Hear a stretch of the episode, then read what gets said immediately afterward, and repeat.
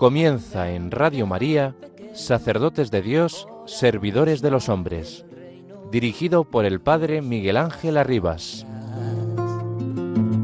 Sacerdote, la vida pone en juego, pastores para el pueblo, un guía a la verdad.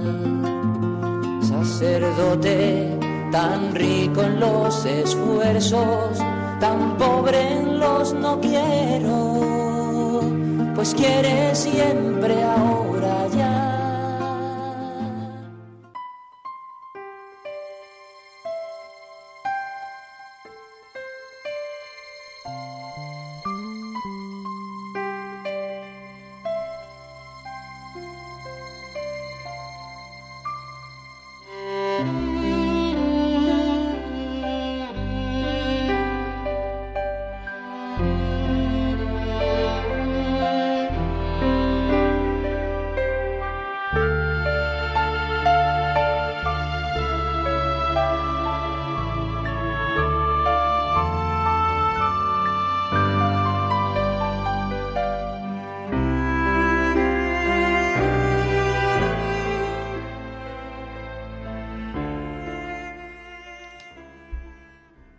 Es más fácil destruir que construir, herir que sanar y por supuesto matar que devolver la vida a los muertos. No se necesita ninguna cualidad particular para destruir, herir o matar, mientras que construir y sanar exige esfuerzo, perseverancia, capacidades, tiempo.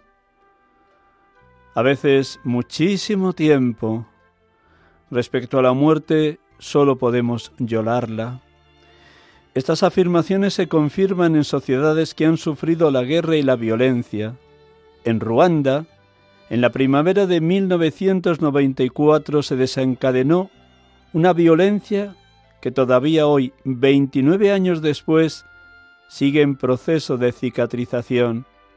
A pesar de las apariencias y de los mecanismos puestos en marcha para recuperar la coherencia social, queda mucho por sanar. Unas de las iniciativas que trata de facilitar la convivencia en Ruanda son las aldeas de reconciliación, donde conviven víctimas y asesinos que tratan de superar juntos el drama vivido. Del editorial de la revista Mundo Negro de los Misioneros Combonianos, abril 2023.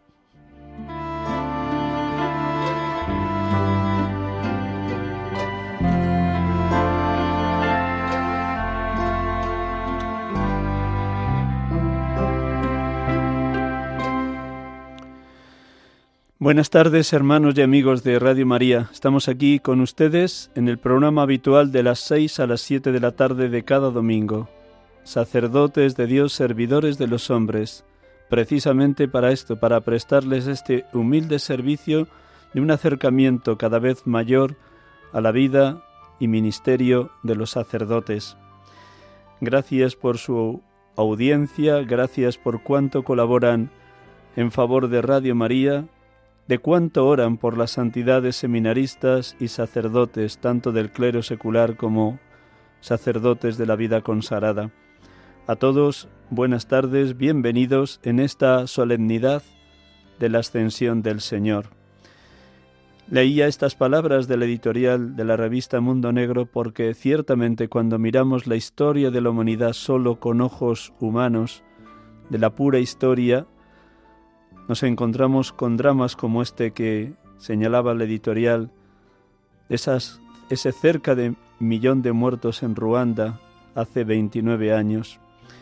Y sin embargo, el cristiano vive en esperanza de que lo que sembró Jesucristo, la buena noticia de la salvación, la construcción del reino de Dios, la extensión del Evangelio por todos los lugares de la tierra, sigue con plena vigencia Id por todo el mundo y anunciad el Evangelio a todas las gentes, bautizándolas en el nombre del Padre y del Hijo y del Espíritu Santo, y enseñándoles a guardar todo lo que yo os he mandado.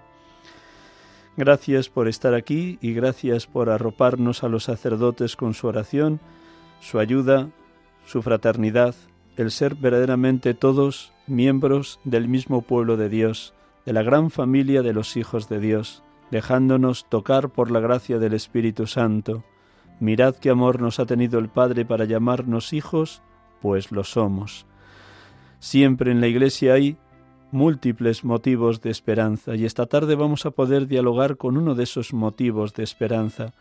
El pasado sábado 6 de mayo teníamos la dicha aquí en la Archidiócesis de Madrid de asistir a la ordenación sacerdotal de trece nuevos presbíteros y en los tiempos que corren y en esta situación de tanta indiferencia religiosa, incluso de ataque solapado o a veces frontal contra la Madre Iglesia, sigue habiendo jóvenes capaces de dejarlo todo para consagrarse por entero al Señor, al servicio de la Iglesia, del pregón valiente del Evangelio, de presidir las comunidades cristianas como pastores y de acompañar al pueblo de Dios en su camino de santidad. La Iglesia existe para evangelizar, es su razón de ser más profunda, es su vocación más innata. Así hablaba San Pablo VI en Evangelii Nunciandi número 14. Vamos a vivir este momento así, por un lado orando con el Evangelio del día de hoy, en esta solemnidad de la ascensión, y a la vez escucharemos también ese testimonio de uno de los recién ordenados, César Vázquez, que en unos minutos le tendremos al teléfono porque también los sacerdotes jóvenes trabajan incansablemente incluso la tarde de un domingo, como él está también en la parroquia donde ha sido destinado, parroquia de San Bruno. Pues hacemos un instante de silencio con permiso de Marta que está aquí a los mandos de Radio María en esta tarde para que la música nos ayude a un profundo recogimiento, ese silencio interior y exterior que posibilite la escucha atenta de la palabra, del Evangelio del día de hoy.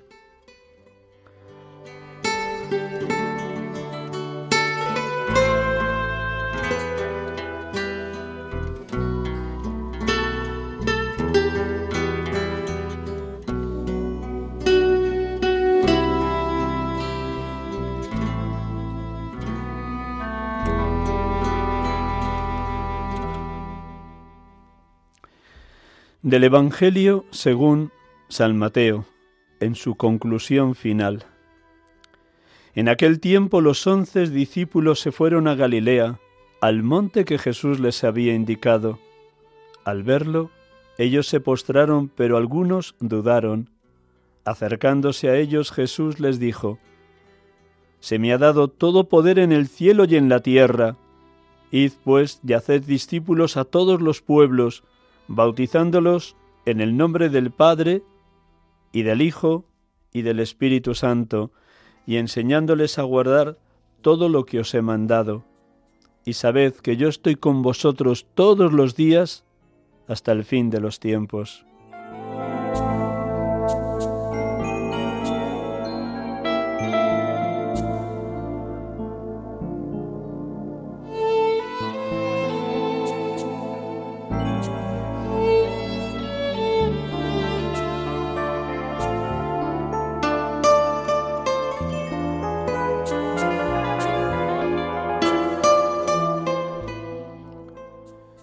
Bendito y alabado seas, Padre, por este acontecimiento de la ascensión de tu Hijo a tu gloria eterna, como verdadero Dios y verdadero hombre, en su humanidad glorificada tras la resurrección, porque Él ha ido delante de nosotros a prepararnos sitio en la morada eterna.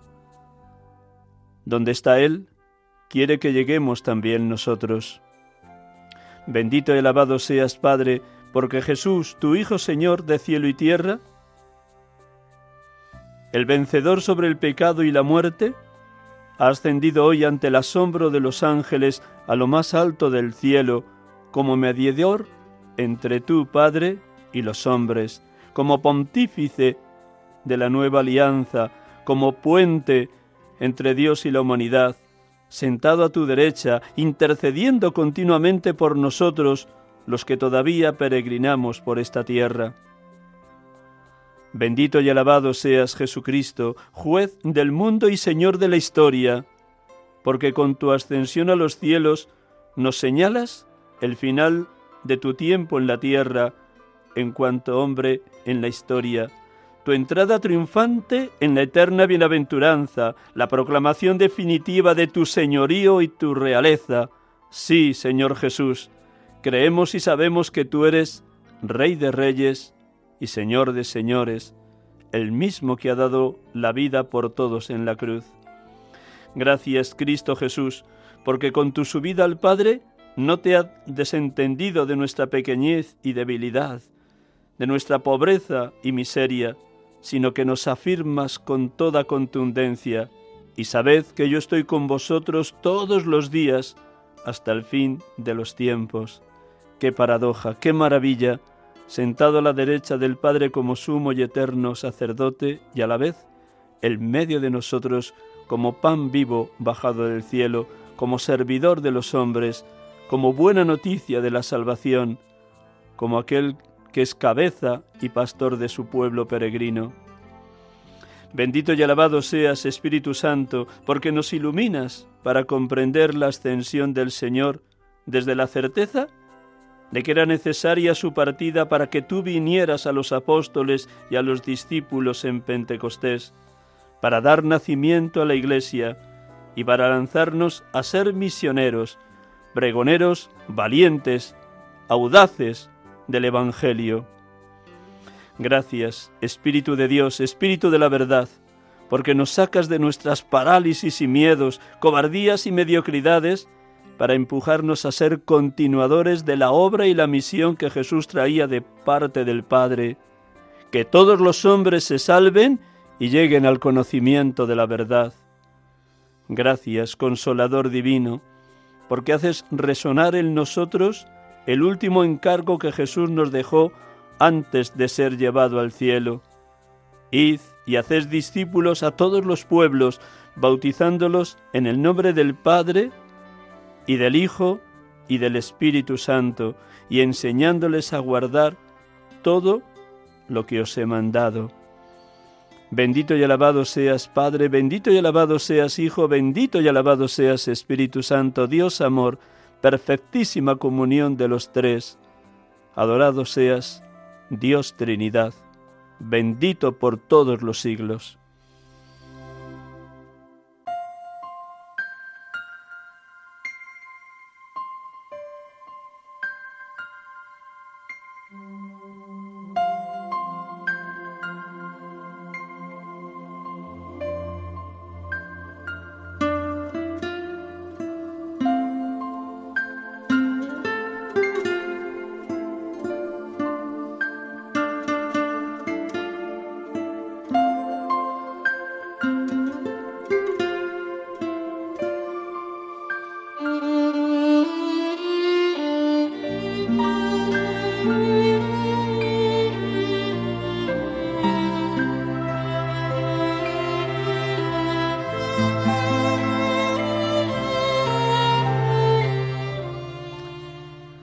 Hermanos y hermanas de Radio María, gracias por su presencia, gracias por orar por los sacerdotes.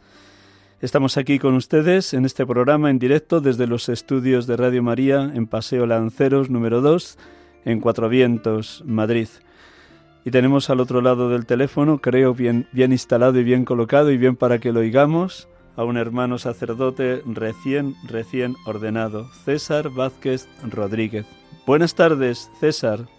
Muy buenas tardes, Miguel Ángel, y buenas tardes a toda Radio María. ¿Qué tal estáis? De maravilla, contigo de maravilla. Con tu recién estrenado ministerio seguro que nos vas a encender en fuego divino adelantando Pentecostés. Así que espero que de la abundancia del corazón hablen tus palabras, tus lenguas, tus, tus labios. Pues bien, con tu permiso le te presento a los oyentes de una manera muy sencilla y luego dejamos que el Espíritu de Dios hable a través de ti de todas las maravillas, portentos, prodigios que el Señor ha obrado desde que fuiste llamado al ministerio sacerdotal. Pues te presento a los oyentes. César Vázquez Rodríguez nació el 1 de febrero de 1998. Entró en el seminario en septiembre del año 2016. Antes había entrado en el seminario menor, porque desde muy niño sintió la llamada al ministerio. Luego nos lo contará. En los años de formación dentro del seminario, además de estudiar intensamente la teología y hacer vida comunitaria y dedicar tiempo a la oración, también ha tenido destinos pastorales. En primero y segundo de teología estuvo en la parroquia Nuestra Señora de la Soledad, en el barrio de Usera. En tercero, donde los seminaristas habitualmente realizan una pastoral de tipo social, estuvo con las Hermanitas de los Pobres, en la calle Almagro, muy cerca de Alonso Martínez, en pleno centro de Madrid. Y en cuarto y quinto estuvo en la parroquia de la Asunción de Nuestra Señora, en Pozuelo de Alarcón, y ahora en sexto y tiempo de diácono y el recién estrenado ministerio está en la parroquia de San Bruno, una zona de colegios mayores y de numerosas casas provinciales o generales de distintas órdenes de vida consagrada. Muy bien, pues adelante. Lo primero es preguntarte cómo estás, cómo has vivido tu ordenación, cómo están ensanchados los pulmones, el alma, el corazón y la mente de César. ¿Cómo estás en este momento, César? Pues la verdad es que muy agradecido. Yo decía muchas veces ahora cuando la gente me pregunta en la parroquia que, que al final pues compartiendo con los compañeros que estamos pues pues muy emocionados todavía casi sin creernos ¿no? Han pasado dos semanas ya dos semanas y un día y como si hubiese sido ayer la ordenación gracias a Dios la verdad. Pues muy felices y, y yo por mi parte pues pues la verdad es que muy agradecido no porque en este tiempo corto pero muy muy muy intenso pues he vivido absolutos milagros no y y la verdad es que pues eso ha sido una delicia no la ordenación, pues la verdad es que con mucha paz, contrario a lo que pueda parecer o lo que pueda pensar la gente, ¿no? Porque preguntaba mucho si estábamos nerviosos, si estás nervioso, bien, tal, ¿cómo van los nervios? Pues, pues la verdad es que con muchísima paz, ¿no? Me, abrazándonos, o abrazándome, perdón, mucha, con, vamos, con mucha delicadeza también a la oración, ¿no? Estar ese encuentro con el Señor de una manera como más, más fuerte que, que que en otros momentos, ¿no? Porque al final veía como el Señor pues pues estaba brillando en medio de mis tinieblas, ¿no? Iba a hacer unas obras grandes a las que yo pues ni siquiera era un, vamos, era bien agradecido, ¿no? Sino que, que muchas veces pues he puesto como mis mis mis mis obras, ¿no? Para ir en contra, pero al final pues el Señor siempre ha respondido con una gracia muchísimo más grande, ¿no? Que a mi pecado o que mi tiniebla, ¿no? Y rezaba mucho pues eso precisamente mi lema sacerdotal no y la luz brilla en la tiniebla mm, para, para tranquilizarme no para recordarme que Dios hace la obra que me salve de mi tiniebla. Y pues eso me daba como mucha tranquilidad del corazón la verdad. Y hasta el día de la ordenación y durante la ordenación pues me lo recordaba constantemente no para para, para tranquilizarme, ¿no? ¿Por qué elegiste este lema? ¿Qué hay detrás de él? ¿Qué experiencia de Dios o qué experiencia de fe o qué experiencia vocacional subyace detrás de esta frase? Porque algún motivo profundo seguro que, que ha obrado Dios en ti para elegir esta frase de las muchísimas bellas y profundas que tiene la Sagrada Escritura. ¿Por qué esta? Y la luz brilla en la tiniebla. Pues yo creo que me acompaña desde que desde que recuerdo haber rezado, ¿no? Porque siempre pues encendíamos una vela y, me acordaba y siempre me, me, quedaba mirando la luz de, esa, esa, pequeña llamita, ¿no? Y, lo veía pues con mucha claridad, ¿no? Que la presencia de Dios es tan fuerte y tan poderosa como, como esa llama y tan delicada, ¿no? Que muchas veces podemos mm, bien dejarla olvidada y se acaba apagando, bien soplarla y, y muchas veces parece que se ha ido, ¿no? Pero, pero sigue siendo fuerte, ¿no? Y en cuanto se enciende una luz, aunque haya una oscuridad, eh, bueno, muy fuerte, pues la luz se hace presente, ¿no? Y brilla y, no y no vamos no se agota su luz ni su fuerza no y uno acaba viendo no y acaba viendo las cosas claras.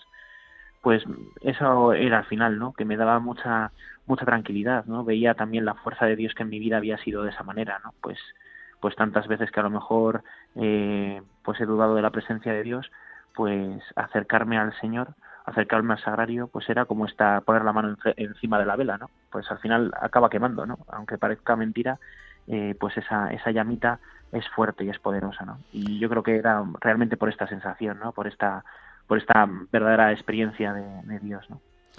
Señalabas antes que en los últimos meses o en los últimos días previos a la ordenación has palpado, has constatado verdaderos milagros, bien en tu propia vida interior, me imagino, o en tu familia, o en los amigos de toda la vida, o en tus propios compañeros de ordenación, o en alguna de las realidades de la parroquia de San Bruno.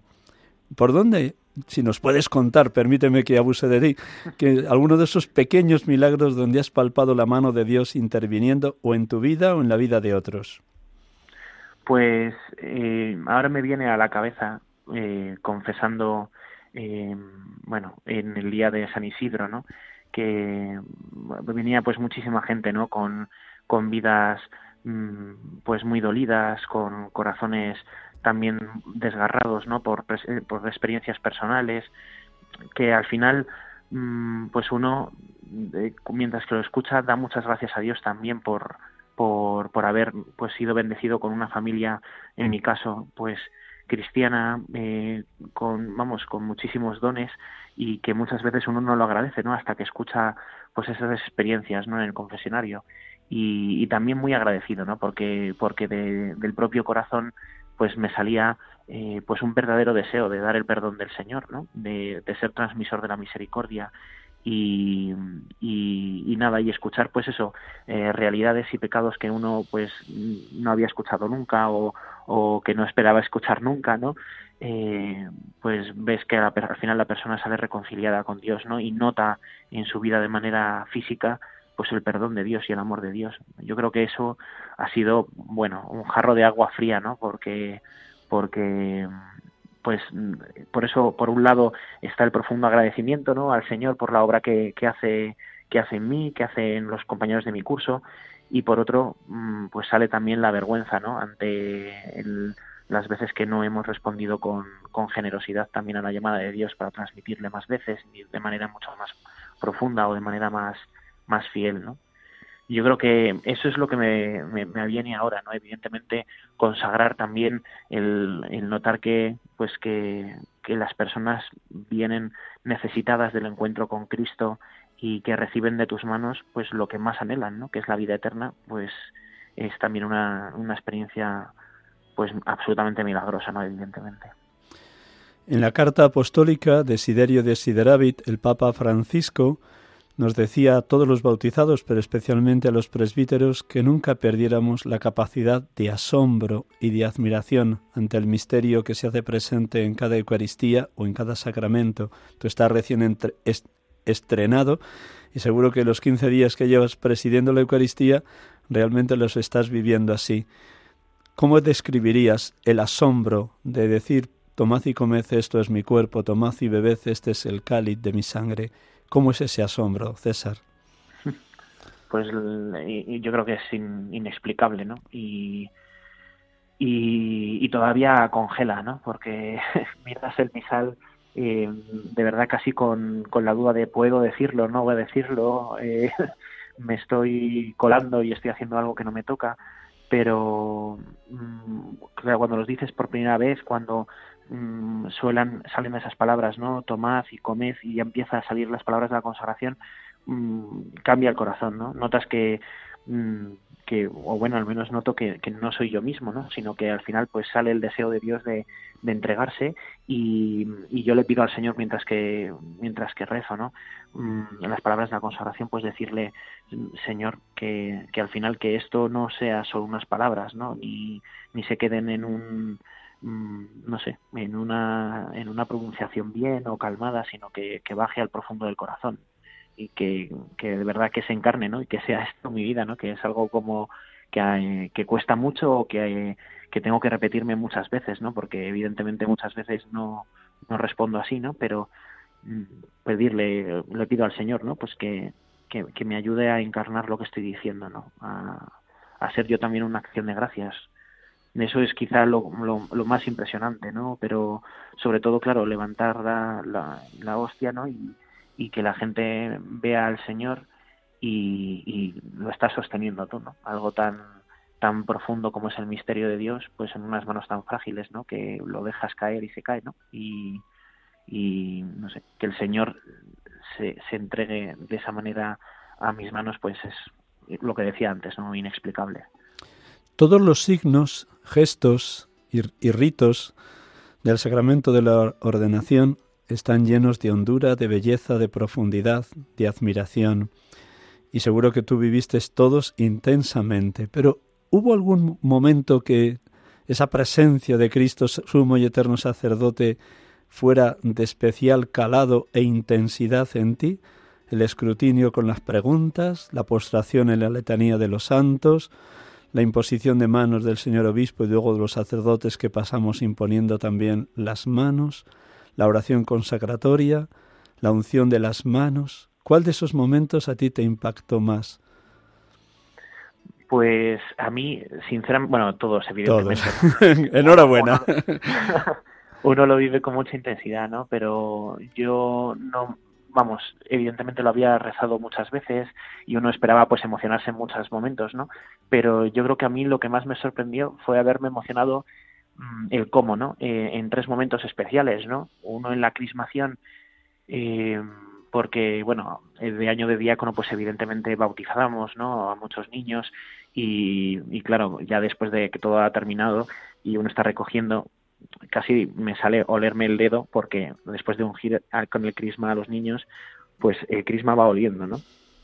Y me acordaba que cuando o sea, me acordé en el momento de la crismación y cuando estaba después de, ir a lavarnos y ya volvernos a colocar en la fila para recibir la ofrenda de manos del obispo, eh, pues olía, ¿no? Y, tenía las manos lejos, pero ese perfume olía, ¿no? Y, me acordaba de esto, ¿no? Y, me venía, pues, pues eso, el pensamiento de decir, a partir de ahora, mm, pues mis acciones eh, siempre han sido por mis propias manos muy pobres, pero, pero ahora van a tener el buen olor de Dios, ¿no? Que Dios va a oler bien eh, en medio de su pueblo y va a obrar porque Él quiere, ¿no? De una manera absolutamente asombrosa, ¿no?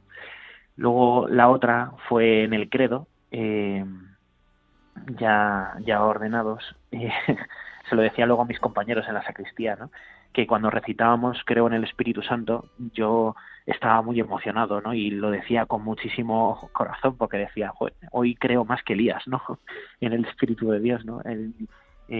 noto su presencia de una manera fuerte, ¿no? En medio de todos nosotros, nos ha transformado. Y, luego en la consagración, porque veía pues cómo extendíamos las manos todos los compañeros de mi curso y, me venía como casi como un niño, ¿no? Pues el pensamiento de, ¿pero qué hacéis? ¿Por qué no estáis de rodillas y con las manos guardaditas como siempre, ¿no? Eh, estamos haciendo algo que no nos toca, ¿no? Un poco como pues esa manera de sorpresa, ¿no? Que, tres momentos que, que me chocaron especialmente, ¿no? Pero que evidentemente cuando uno lo piensa dice, Dios mío, es grande, ¿no? Dios es, es un gigante que obra en nosotros. Tuviste, me imagino, una primera misa, aunque la primera misa realmente, como acabas de señalar, es en el mismo momento de la ordenación, puesto que estás pronunciando junto con el arzobispo las palabras tomad y comed es mi cuerpo, tomad y bebed es el cáliz de mi sangre. Pero al día siguiente, me imagino que tuviste una Eucaristía así más cercana, más en plan familiar. ¿Dónde la celebraste? ¿Cómo la viviste? ¿Qué reflejaba en el rostro de tus padres? Pues la celebré en la Purísima Concepción de los Molinos, que es mi parroquia de origen, el lugar donde fui bautizado y donde recibí por primera vez la comunión, donde fui confirmado de manos del entonces vicario del clero, eh, don Justo Bermejo, en paz descanse. Y, y, la verdad es que, bueno, no hay palabras, ¿no? Eh, estaba yo muy nervioso, muy nervioso al empezar.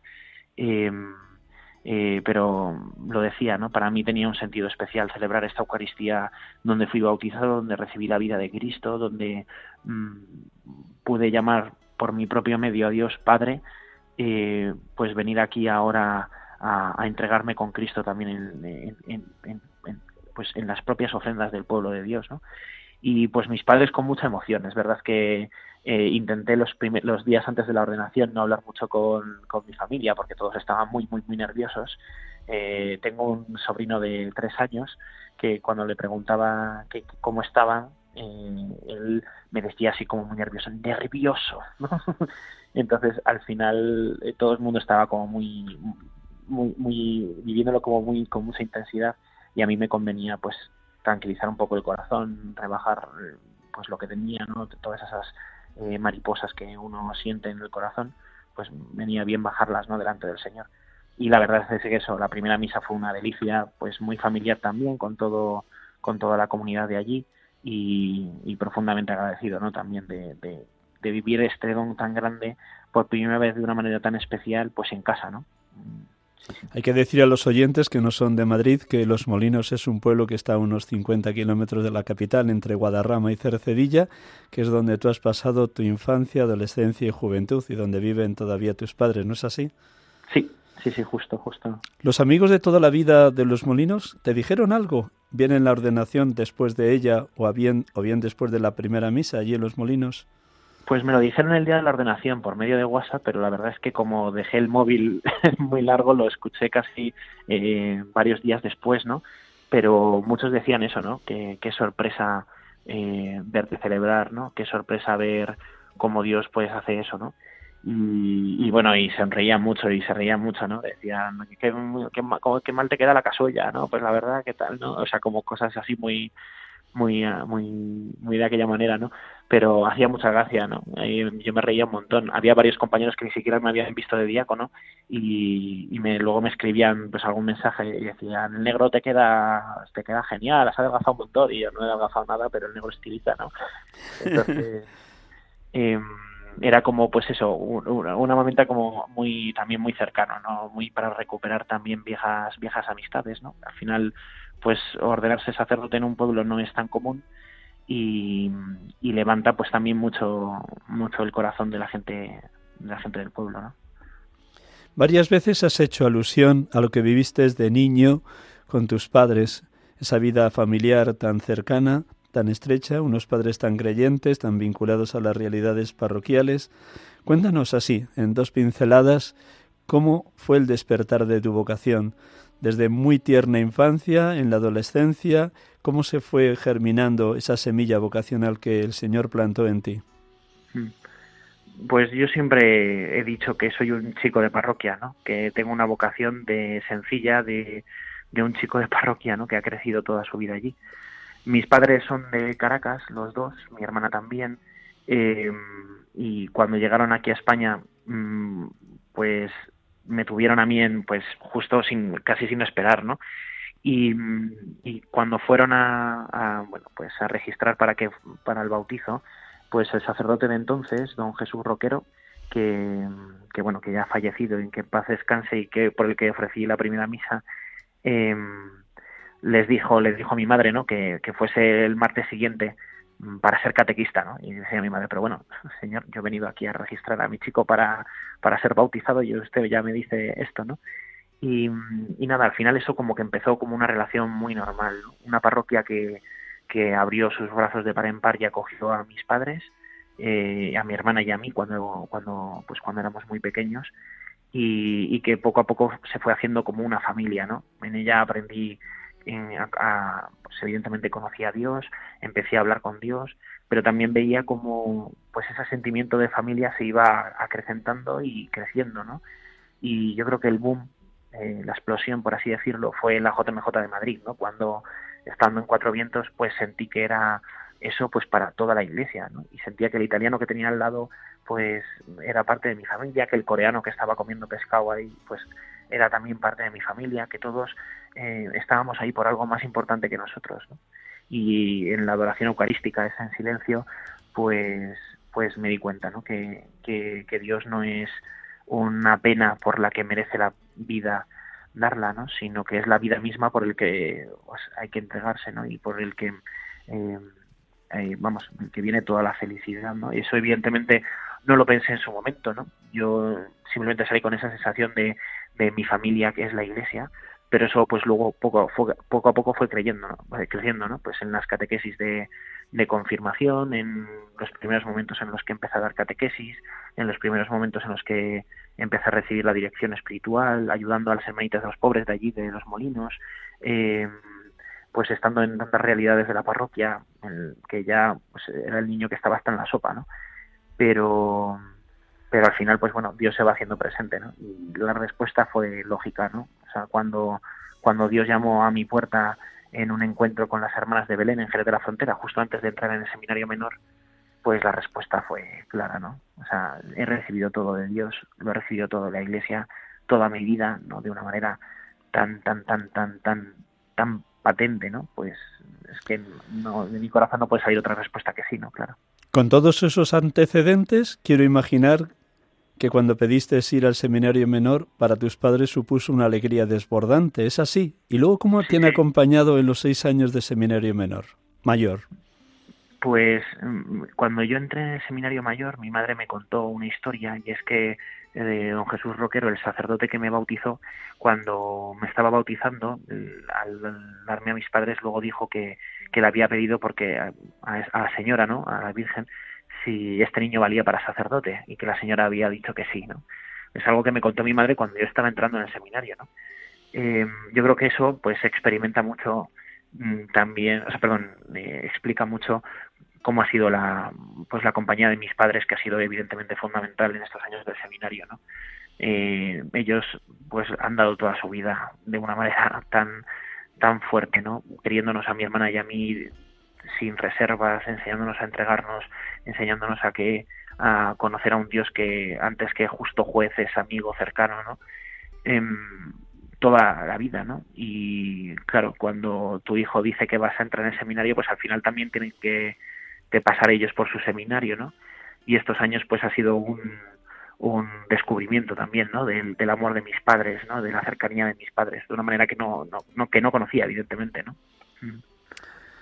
Repasa también en un par de minutos, como ves, son muchos aspectos de tu formación. ¿Cómo han sido los seis años de seminario mayor? Lo que ha sido más hermoso, lo que te ha ayudado más, lo que ha ido siendo instrumento de Dios para consolidar tu vocación y lo que te ha costado más también, que es lo que ha sido más difícil o has llevado más veces como cruz a la oración. Mm. Pues yo, a, respecto de lo último, siempre he dicho que el seminario al final es una herrería, ¿no? Que se trabaja a golpes, ¿no? Y que para que el metal sea bueno, pues hay que golpearlo muchas veces, ¿no? Bueno, yo no sé si soy metal bueno o no, pero pero es verdad que pues he necesitado de muchos, ¿no? Y, y yo creo que lo lo más negativo, entre comillas, porque tampoco me parece negativo, ¿no? Pero de la formación, pues, han sido estos golpes, ¿no? Muchas veces que, que uno no comprende lo que el seminario le, le, ofrece, no comprende lo que lo que la iglesia le pide, no comprende tampoco la manera, ¿no? En la que uno lo dice. Eh, convivir con los con los defectos y con los pecados de los demás no es sencillo, pero bueno, es una escuela esencial, ¿no? Porque al final cuando venimos aquí a la parroquia pues tenemos que hacerlo también, ¿no? Y de una manera distinta pero pero muy fuerte, ¿no? Y, y luego lo más bonito del seminario ha sido descubrir que, que el sacerdocio no es ser un francotirador, ¿no? En una parroquia más o menos eh, movida, eh, en un sitio más o menos agradable, no es ser un francotirador, sino estar con otros, ¿no? Yo creo que el descubrir a, a, mi curso como, como, una verdadera familia, como un verdadero, eh, pues eso, equipo de, de gente maravillosa, ¿no? Con la que he vivido pues cosas muy intensas desde pues eso desde llorar hasta reír de felicidad eh, cuando nos dijeron la que nos ordenábamos Mm, pues no sé, es la mayor experiencia, la mejor experiencia de mi vida, ¿no? O sea, el saber que tengo una familia del sacramento eh, con la que no me puedo reservar nada, que no se van a reservar nada conmigo, que les puedo llamar a cualquier hora y en cualquier momento, en cualquier circunstancia y sí que van a estar allí, ¿no? Yo creo que esa, esa experiencia es, es esencial, ¿no? El pasado jueves asistías al encuentro de don Carlos Osoro, nuestro arzobispo cardenal, con 65 sacerdotes jóvenes de Madrid, los ordenados en los últimos siete años. ¿Qué te llevaste de ese encuentro, ya que has tocado ese tema tan difícil, pero tan necesario y tan hermoso? Difícil, necesario, hermoso, la fraternidad sacerdotal. ¿Qué te aportó ese encuentro, César? Pues sobre todo que lo, eh, pasar de la teoría a la práctica. Sabes que que el, pues eso, que lo has escuchado muchas veces en el seminario, ¿no? Que la fraternidad sacerdotal es don y tarea, pero claro, cuando tienes que juntarte en una sala con el sacerdote que te llevas mal, el sacer, la fraternidad sacerdotal brilla por la ausencia, ¿no? Pero, pero es verdad. Y salía yo del encuentro diciendo esto no pues que el, pues que verdaderamente la fraternidad es un, don y una tarea y que todos mm, los sacerdotes de la diócesis eh, pues son hermanos no con los que eh, puedes compartir la vida como en el seminario con los que puedes eh, apoyarte para ayudarte a caminar en estos primeros años a los que puedes llorar a los que puedes mm, pedir a los con los que puedes reír no evidentemente es algo muy complicado, ¿no? Y hay que pedir al Señor, pues que eso, que cada vez seamos eh, menos orgullosos, ¿no? Para que para que la humildad nos ayude a, a, seguir la obra de Dios, ¿no? Pero, pero bueno, yo salí con muchísimas ganas. La verdad es que es un grupazo tremendo y ir allí, reírnos entre todos, ver que, pues eso, que, que, Dios es muy grande y que se ha portado de una manera estupenda con todos nosotros, pues es una pasada, ¿no? No creo que todas las diócesis tengan eh, pues el don que tenemos en Madrid de poder ser tantos en, años recientes de ordenación y la verdad es que es una delicia que hay que aprovechar y por que hay que agradecer. Dios ha puesto numerosos sacerdotes a lo largo de toda tu historia, empezando por el sacerdote que ya ha fallecido, que te bautizó allí en, el, en la parroquia de los Molinos, Jesús Roquero, que en gloria esté.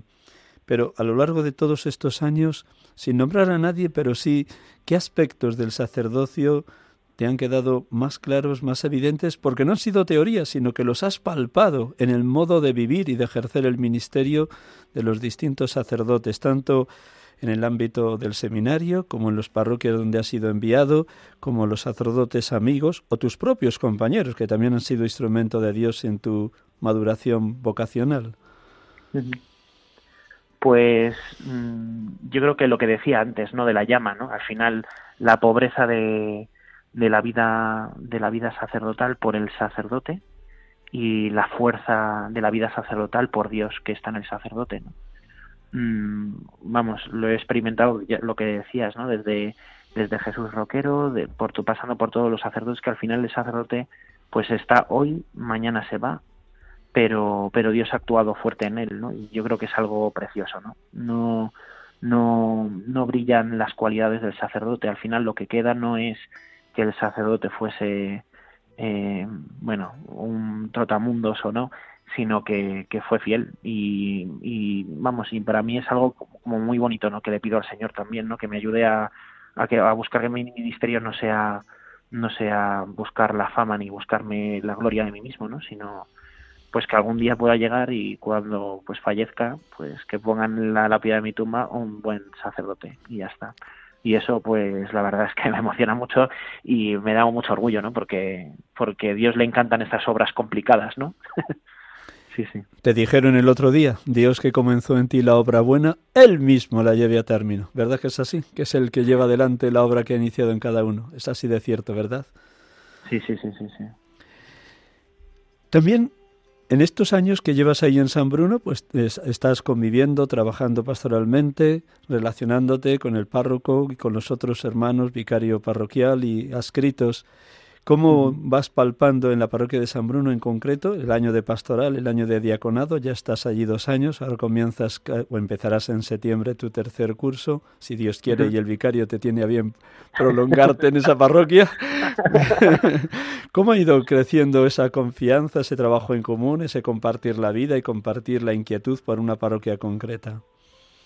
Pues la verdad que de una manera muy sorprendente, ¿no? Porque uno no se espera a los sacerdotes con los que va a convivir y uno se hace pues evidentemente muchísimas ilusiones no pues con la parroquia perfecta y cuando llega pues dices Dios mío es muy distinto de lo que yo soñaba no pero gracias a Dios es muy distinto de lo que de lo que yo soñaba no eh, me he encontrado con sacerdotes que pues que me quieren muchísimo que cuidan de su sacerdocio y que quieren cuidar del mío y eso es un regalazo pues la verdad eh, ver también una comunidad parroquial que se alegra mm, o sea, intensísimamente ¿no? de, todo lo que Dios va haciendo en mí, de la ordenación diaconal, de, de, la ordenación sacerdotal, de todas las pequeñas cositas por las que uno que tiene que dar gracias y que muchas veces no lo hace, ¿no? Pues de pronto te encuentras a una señora mayor que dice, enhorabuena por la ordenación, que no pude estar, pero la verdad es que vi muchísimas...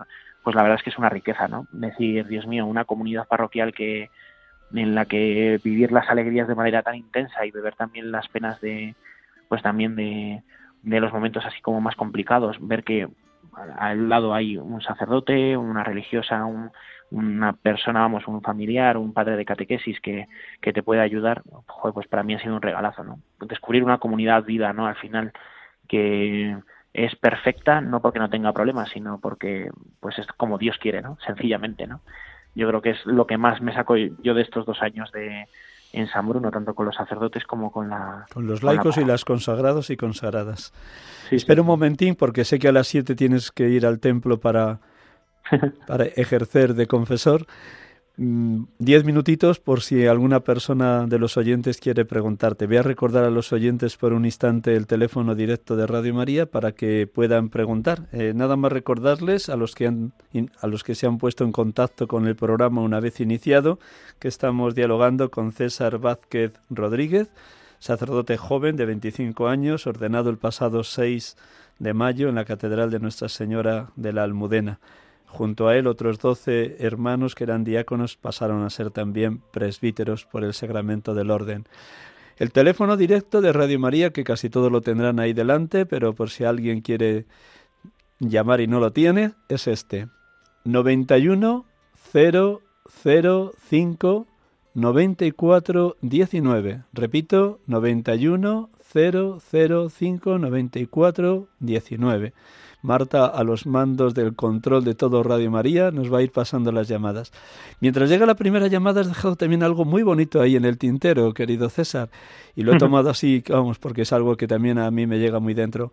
Tanto los momentos gozosos de acción de gracias, de alabanza, de bendición, ha sido delante del sagrario para ponerte delante de Jesús Eucaristía y darle gracias. Pero también has dicho así muy de pasada que los momentos difíciles o que las cosas no salían como preveías o de contrariedades, también el consuelo, la paz, lo has encontrado delante de Jesús Eucaristía, presentándole ese llanto o ese dolor o esa contrariedad.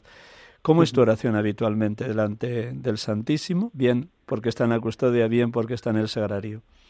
Pues mm, ya dejo de ser una oración eh, con intención de sacar algo de la oración, ¿no? Ahora ya, eh, pues mm, yo lo vivo casi como mm, pues un verdadero descanso, ¿no? En medio de, del día, ¿no? Tanto al inicio como al final eh, ponerme delante del Señor y decir, mira, pues aquí estoy, eh, espero haberlo hecho bien, espero haber sido fiel hoy eh, y dar muchas gracias.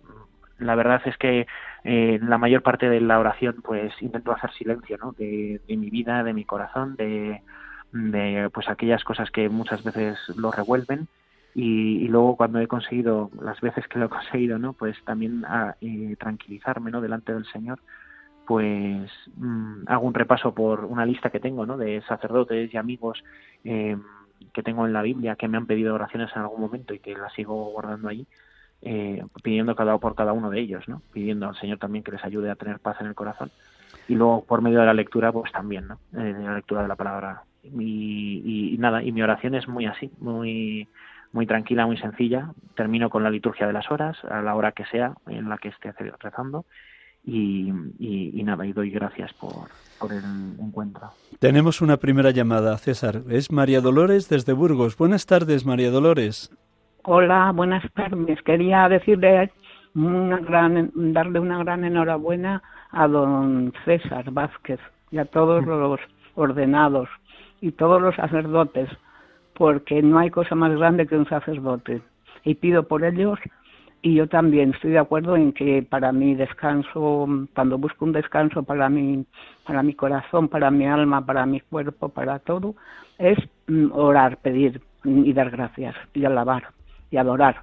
Nada más, un abrazo. Gracias María Dolores, gracias y sigue orando por los sacerdotes, especialmente los recién ordenados en cualquier diócesis de España. Tenemos una segunda llamada, Carmen desde Huesca. Buenas tardes, Carmen. Hola, buenas tardes, Miguel Ángel. Gracias por su programa, porque lo escucho todas las tardes. Y darle las gracias al, a, este sacerdote joven, ahora se me ha olvidado el nombre. César, César Vázquez. César, eso es. Darle las gracias y pediré por él y que el Señor le bendiga y le proteja. Muchísimas gracias. Nada, de nada, de verdad, y que gracias a tus padres también por haberte creado en un ambiente cristiano. ¿De acuerdo? Muchísimas gracias. Venga, pues a partir de ahora rezaré por ti también. y por todos los compañeros. Que, que pasen buena tarde. Un, abrazo muy cordial. Una, una tercera llamada, Antonio, desde Granada. Buenas tardes, Antonio. ¿Qué nos quieres compartir o preguntar? Eh, buenas tardes. Estoy escuchando a Radio María y a este recién ordenado sacerdote y es una maravilla. Entonces, yo estoy muy unido a, al catolicismo, pero me, me gustaría que me diera unos consejos para, mm, para no dar el paso a la, a la iglesia evangélica. Pues la verdad es que yo, yo, vamos, en mi humilde experiencia, ¿no? Me abrazaría muchísimo a la Virgen María, ¿no? Le pediría la fuerza a ella para, para descubrir también al Señor en medio de, del día a día y, y, y, bueno, y ser también uno realista con lo que tiene en el corazón y con lo que y con lo que el Señor le va, le va poniendo por el camino, ¿no? Ponerlo también en conocimiento de, de, de algún sacerdote de confianza que, que esté cerca y, bueno, intentar ser lo más sincero posible con el Señor también. ¿Podría ser realizar algunos ejercicios espirituales de conforme a San Ignacio de Loyola? Sí, sí. ¿Quieres responderle, César, Antonio, de eso de los ejercicios? Es que no lo he entendido muy bien lo de los ejercicios. Sí, lo de los realizar algunos ejercicios espirituales conforme a, a la mm. didáctica que, que empleaba San Ignacio de Loyola. Sí, puedes hacer muchas cosas, ¿no? Pero es verdad que muchas veces el hacer eh, tampoco tampoco nos soluciona, ¿no? Yo creo que lo que viene bien es pararse a, a hacer, pues eso, a tranquilizar el corazón, a poner silencio, a ponerle nombre a lo que uno siente en el corazón y luego pues ya las cosas que podamos hacer van yendo poco a poco, ¿no? Hmm. Una última llamada, Concha, desde Valencia. Muchas gracias, Concha. ¿Qué nos quieres preguntar o compartir? Buenas tardes, don, don César. Enhorabuena por su ordenación sacerdotal.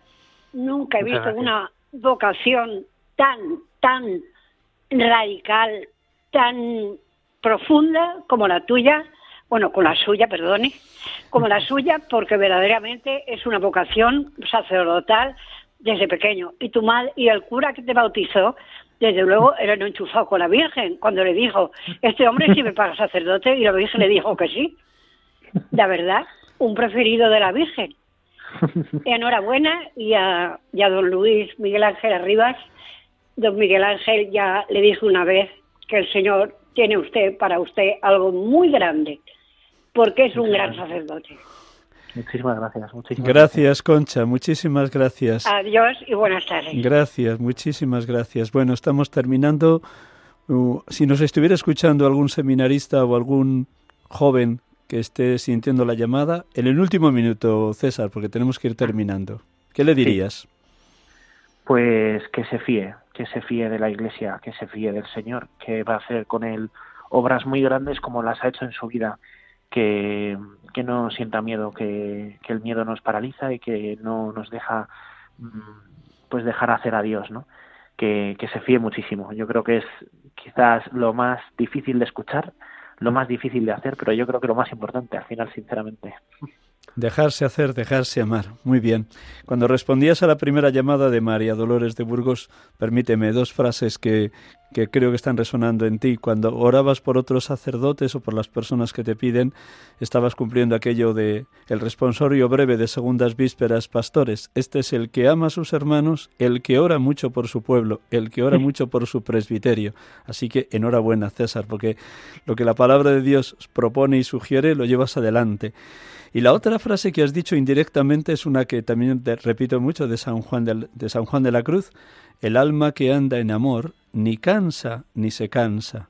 Así que que Dios te conceda eso, estar descansando en el corazón de Jesús, en el pecho de Jesús, como el discípulo amado en la última cena. Pues si me permites, antes de despedirte, César, siempre concluyo el programa con una oración. Como estamos a las puertas de Pentecostés, pues vamos a terminar con una oración de San Pablo VI al Espíritu Santo. Y según despido a los oyentes, te despido también a ti en un minuto que rece esta oración al Espíritu Santo.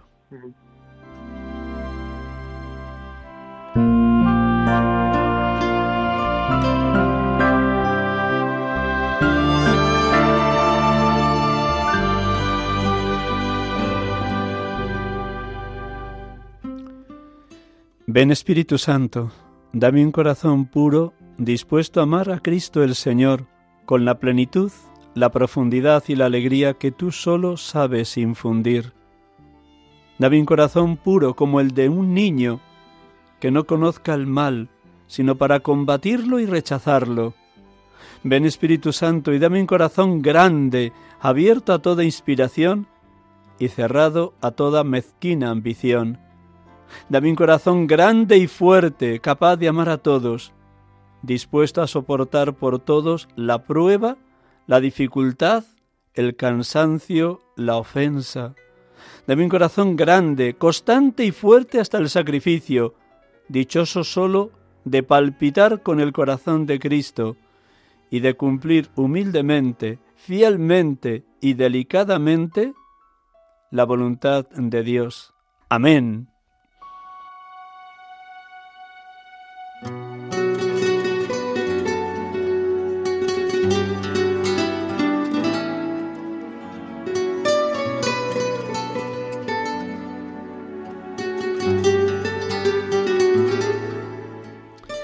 Queridos oyentes de Radio María, les hemos acompañado en este programa sacerdotes de Dios, servidores de los hombres, en directo desde los estudios centrales de nuestra querida radio de la Virgen María. Y hemos estado dialogando con César Vázquez Rodríguez, sacerdote recién ordenado de la Archidiócesis de Madrid, ahora mismo destinado en la parroquia de San Bruno. César, un millón de gracias, de verdad, un millón de gracias. Muchísimas gracias a vosotros, Miguel Ángel, que Dios os bendiga, de verdad. Pues que Dios te siga poniendo ese fuego del Espíritu ahora que estamos ya a las puertas de Pentecostés. Gracias, de verdad, César. Un abrazo muy fuerte. Un abrazo, un abrazo, un abrazo a todos. A todos los oyentes, feliz domingo al final de estas horas de la solemnidad de la ascensión del Señor y feliz semana, preparando todos la venida del Espíritu, invocándolo incesantemente para quedar totalmente tomados, invadidos, poseídos por los dones, los frutos y las gracias del Espíritu Santo. Feliz tarde, feliz semana y hasta el próximo domingo, si Dios quiere. Dios les bendiga.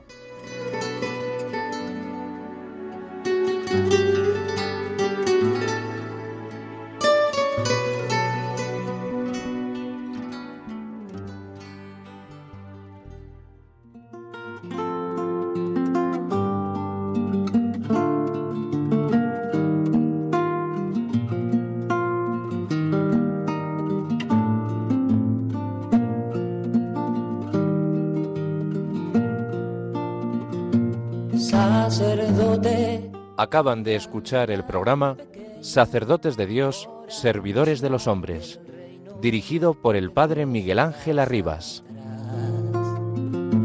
Sacerdote, la vida pone en juego, pastores para el pueblo, un guía a la verdad. Sacerdote, tan rico en los esfuerzos, tan pobre los no quiero, pues quiere siempre ahora